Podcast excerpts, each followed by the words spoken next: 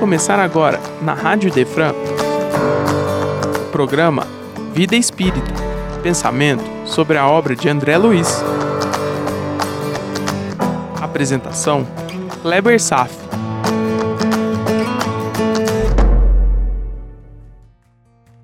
Nosso Lar, capítulo 5 Recebendo Assistência, parte 2 Trago aqui uma lição de Jesus em harmonia com o capítulo que estamos estudando.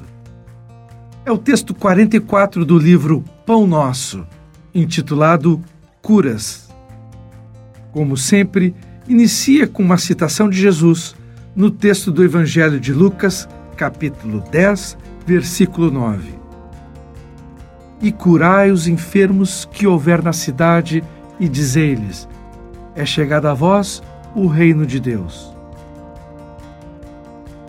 Realmente, Jesus curou muitos enfermos e recomendou-os de modo especial aos discípulos. Não nos interessa apenas regeneração do veículo em que nos expressamos, mas, acima de tudo, o corretivo espiritual. Que o homem comum se liberte da enfermidade, mas é imprescindível que entenda o valor da saúde. Existe, porém, tanta dificuldade para compreendermos a lição oculta da moléstia do corpo, quanto se verifica em assimilarmos o apelo ao trabalho santificante que nos é endereçado pelo equilíbrio orgânico. Meu irmão, sou obrigado a reler.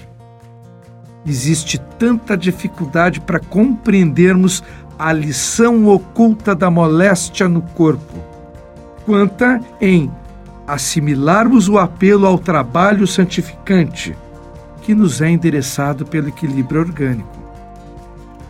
Aqui explícitas duas questões. Primeiro, o que a doença tem a nos ensinar? Talvez não tenhamos acesso à causa que materializou-se na moléstia do corpo. Mas, pelo menos, que se saiba que o doente é o responsável por tal programação corporal e não um vírus ou bactéria ou a genética. E que essa doença tem a principal função de nos induzir a uma autorreflexão que nos leve a reconsiderar nossas crenças, nossos valores, nossos comportamentos.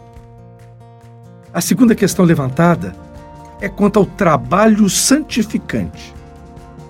Você está suficiente preparado para compreender que tanta doença quanto a dor está lhe fazendo um convite para que busque a sua cura a partir do trabalho santificante? A maioria não está. Aliás, a maioria nem possui consciência desse fato.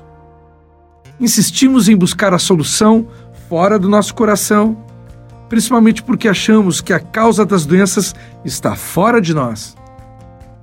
Esse é o estágio evolutivo atual da humanidade. Profunda cegueira espiritual. Trabalho santificante é o apelo das religiões e o Espiritismo jamais se furtará desse convite. Meu irmão, está na hora de mudar a natureza de nossos corações. Já é hora de parar de apenas aplaudir a caridade alheia, para começar a nossa transformação pelo trabalho santificante. Não esperemos por uma doença para pensarmos nisso, mas se ela chegar, aceite o convite. E segue Emmanuel. Permitiria o Senhor a constituição da harmonia celular apenas para que a vontade viciada viesse golpeá-la e quebrá-la em detrimento do espírito? Botando tudo a perder? Você está lembrado do texto de Humberto de Campos que eu li no encontro anterior sobre o Anacleto, que foi levado a uma clínica pela sua mãe, apesar dos conselhos contrários do doutor Olímpio, aquele médico espírito benevolente? E lembre que ele acabou se recuperando para duas semanas depois, logo em seguida, retornar ao seu mundo de viciação, perdendo-se em dívidas e acabando por suicidar-se? Pois é, é justamente isso que Emmanuel está dizendo. Anacleto, por sua vontade, golpeou e quebrou a harmonia celular, advinda de uma cura precoce, antes de atingir uma certa maturidade espiritual. Vou reler aqui.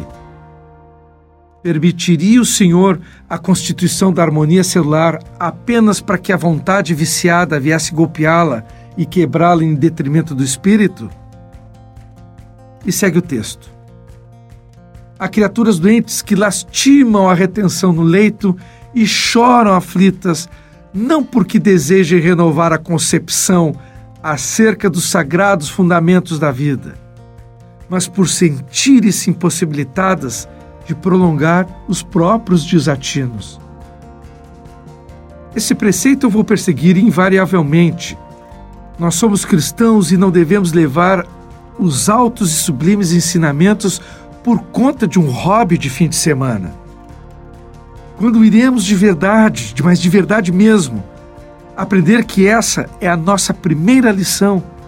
Quando? E segue o texto. É sempre útil curar os enfermos quando haja permissão de ordem superior para isso.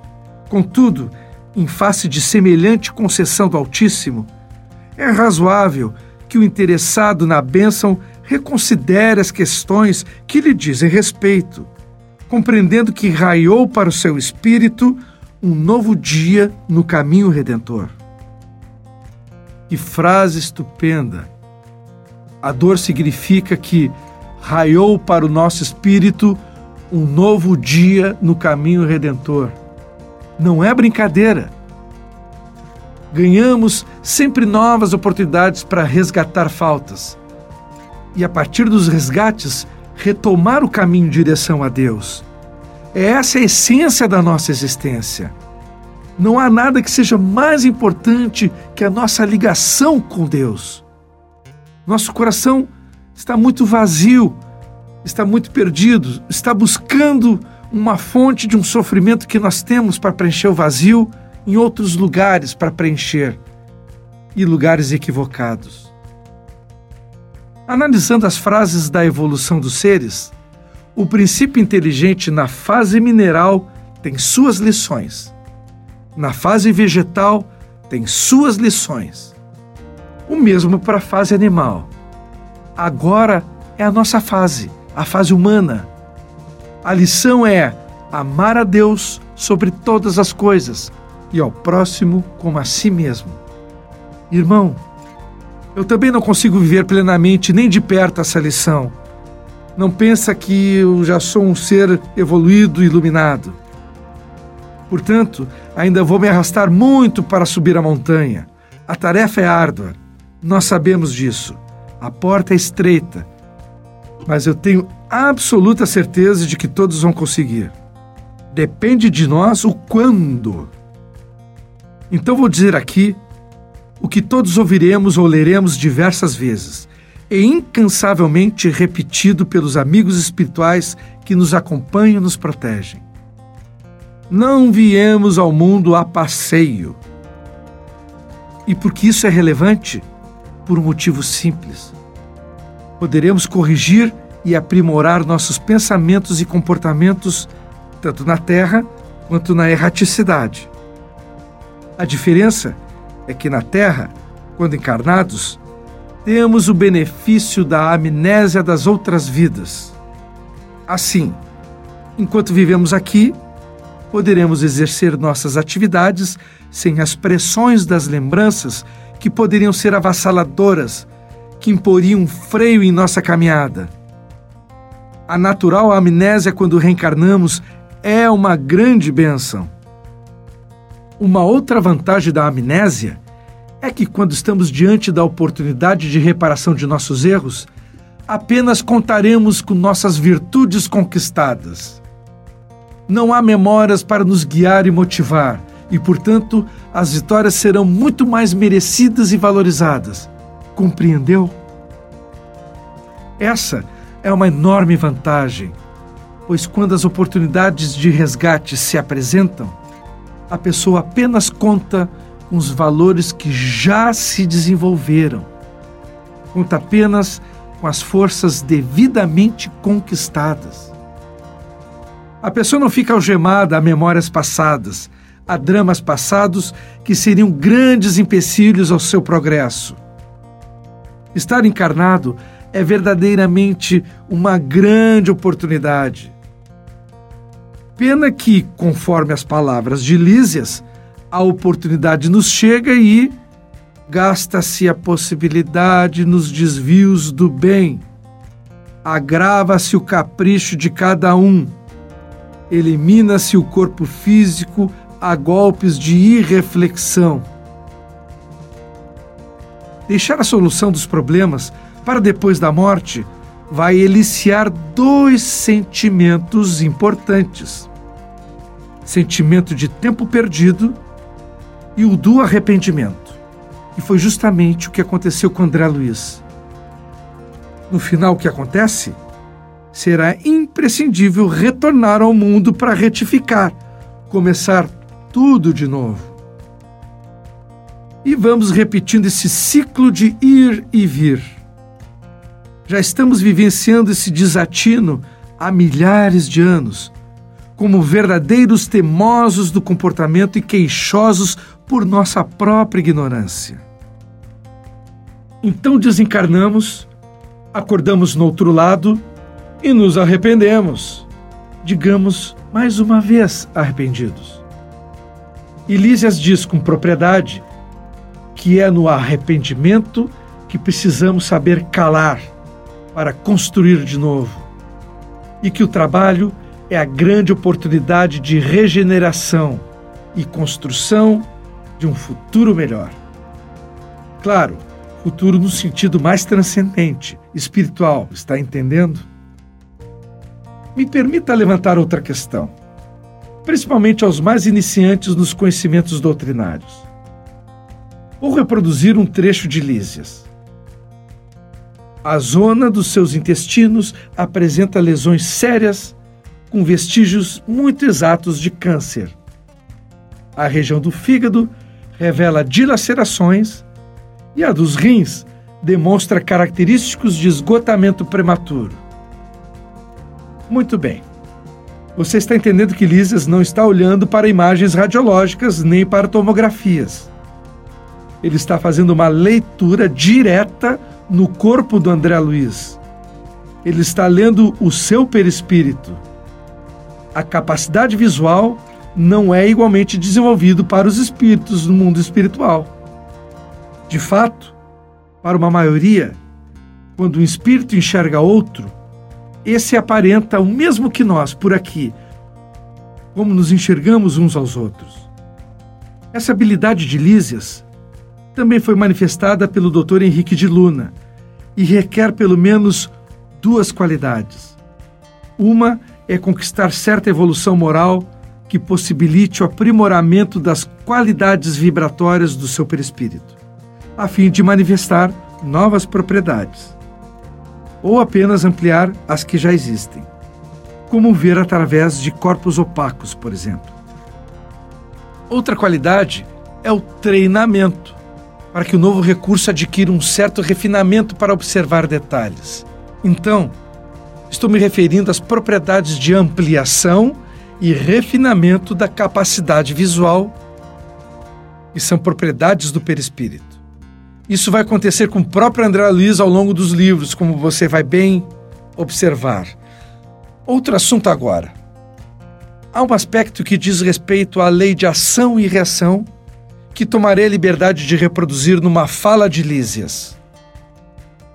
Sabe que um homem previdente, que gastou os olhos no mal, aqui comparece com as órbitas vazias?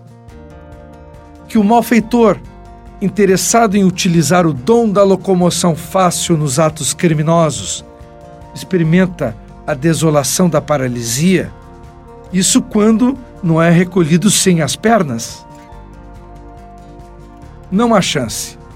Nem a mais insignificante ação não deixa de ser reapresentada ao seu autor, como forma de reparação, caso o ato praticado tenha sido por maldade ou ignorância ou como recompensa, caso o ato seja motivado pelo bem.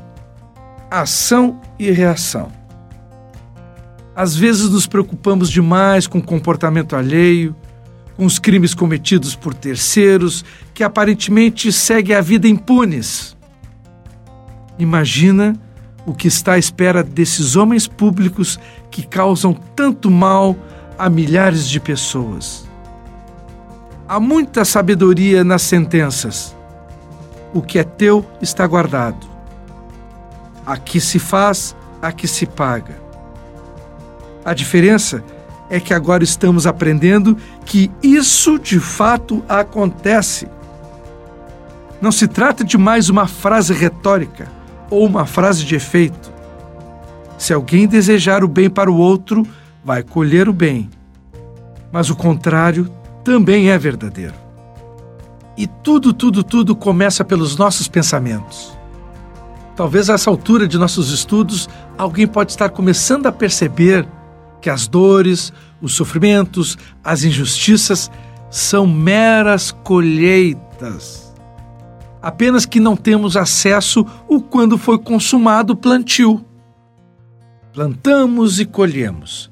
Ação e reação. Nessa última parte de nossos estudos, vou ler uma interessante história contada por Humberto de Campos no livro Estante da Vida a história 25, intitulada A Cura. Vamos ao deleite? Encontraram-se um dia o mensageiro do Evangelho e o fornecedor de milagres ao pé do homem doente que rogava socorro. E travou-se entre eles curioso debate. Então guarde bem, preste bem atenção, porque eu vou citar várias vezes o mensageiro do Evangelho o fornecedor de milagres e o homem doente. Vamos lá. O homem doente. Ai de mim, a enfermidade me devora e, além disso, inteligências transviadas me atormentam a vida. Amparai-me, por amor de Deus. O mensageiro do Evangelho. Antes de tudo, tem paciência, meu filho. Passo a passo, Jesus refará tuas forças. Não esqueças que te achavas no mundo espiritual antes da tua reencarnação, agoniado qual te vês agora, e que por esse motivo, antes da tranquilidade para o corpo, importa a segurança da alma. Sofrimento é caminho para a verdadeira restauração. O fornecedor de milagres. Ninguém precisa solenizar o desequilíbrio. Eu vou te dar a cura rápida o homem doente. Necessito viver, trabalhar. O mensageiro do Evangelho. Desfrutarás os dons da existência com alegria, agindo e elevando-te em meio de teus próprios arrependimentos. A dor será a mestra bendita, e quando se afastar de ti, vai deixar precioso certificado de experiência o fornecedor de milagres. Ri, velharia. Qualquer um pode aprender sem dor. O mensageiro do Evangelho. Unicamente quando haja construída a harmonia divina no mundo de si mesmo. O homem doente. Dizei-me, dizei-me, quanto tempo tenho a dispor nesse corpo? O mensageiro do Evangelho nada menos de 80 anos. Entretanto, nem sempre serás doente assim. Pouco a pouco vais te recuperar com o apoio do Cristo para encerrares dignamente a tua atual romagem terrestre. O fornecedor de milagres.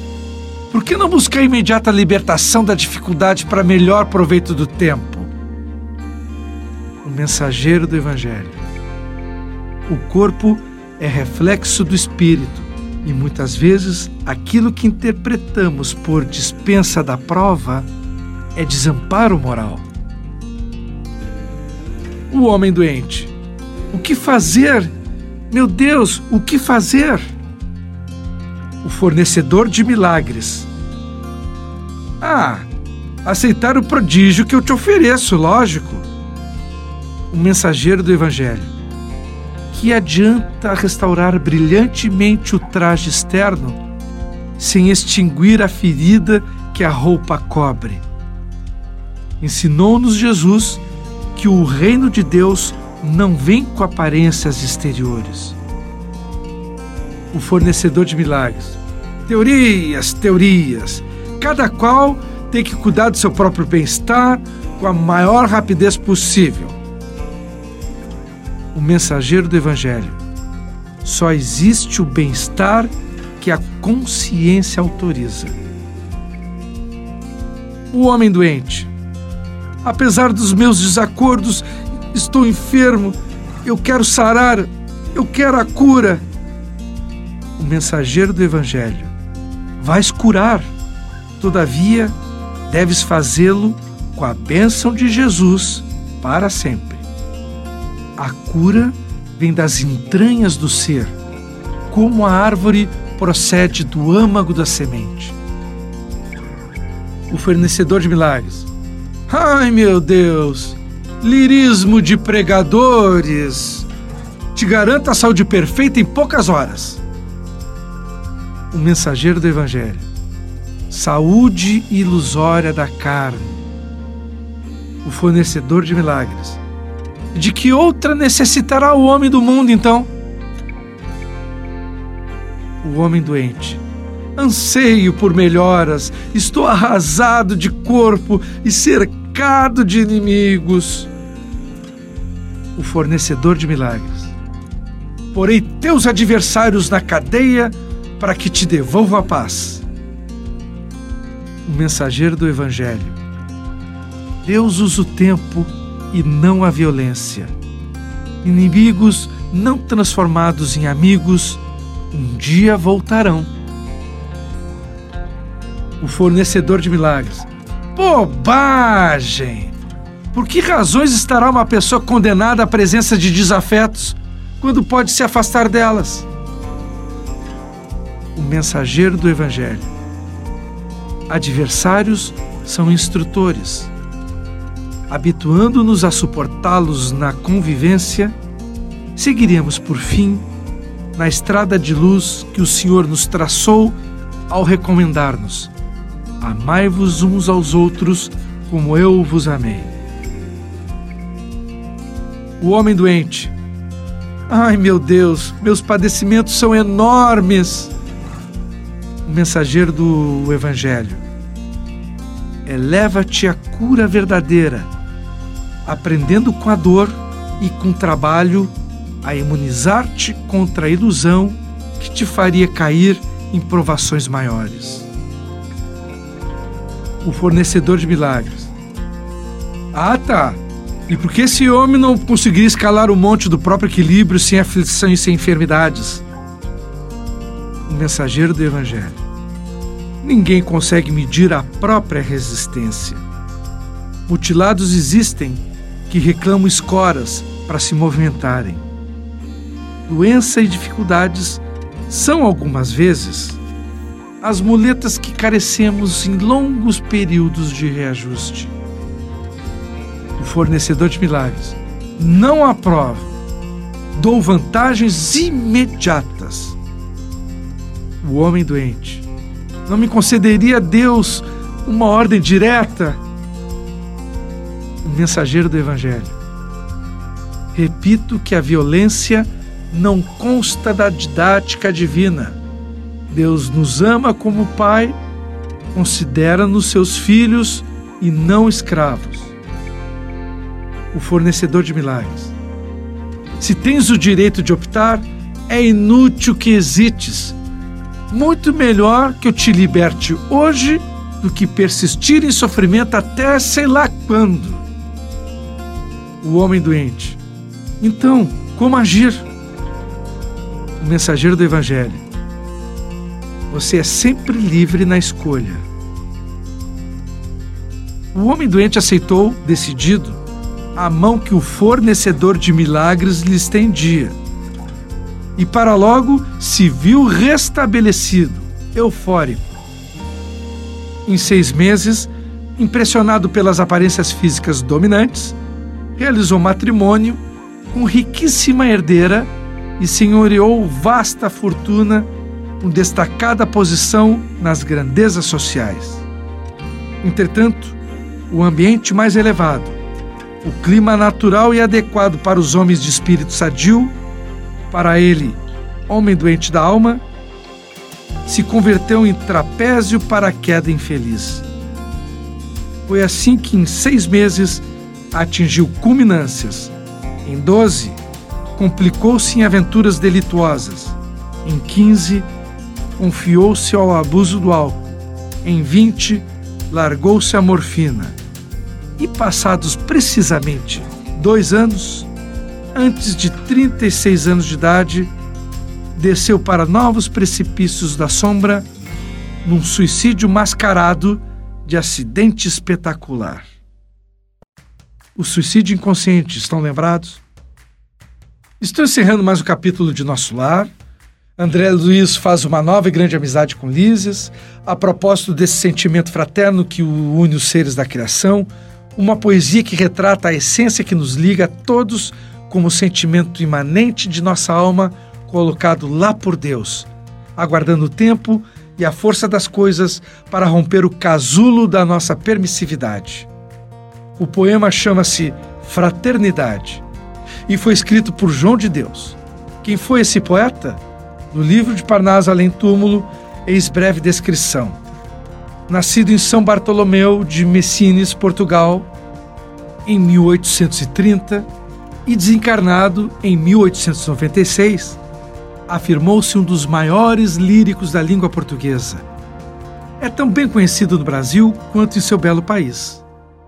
Nessas poesias palpita de modo inconfundível a suavidade e o ritmo de sua lira. Vamos ouvir?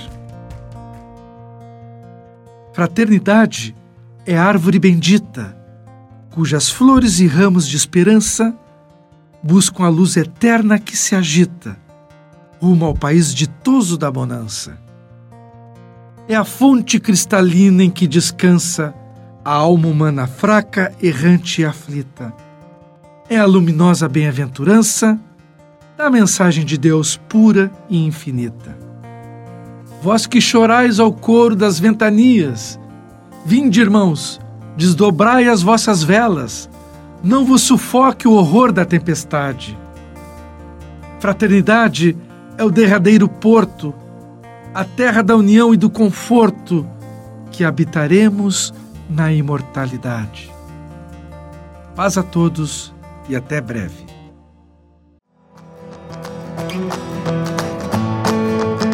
Você acaba de ouvir o programa Vida Espírita. Só aqui, na Rádio Idefran, é amor no ar.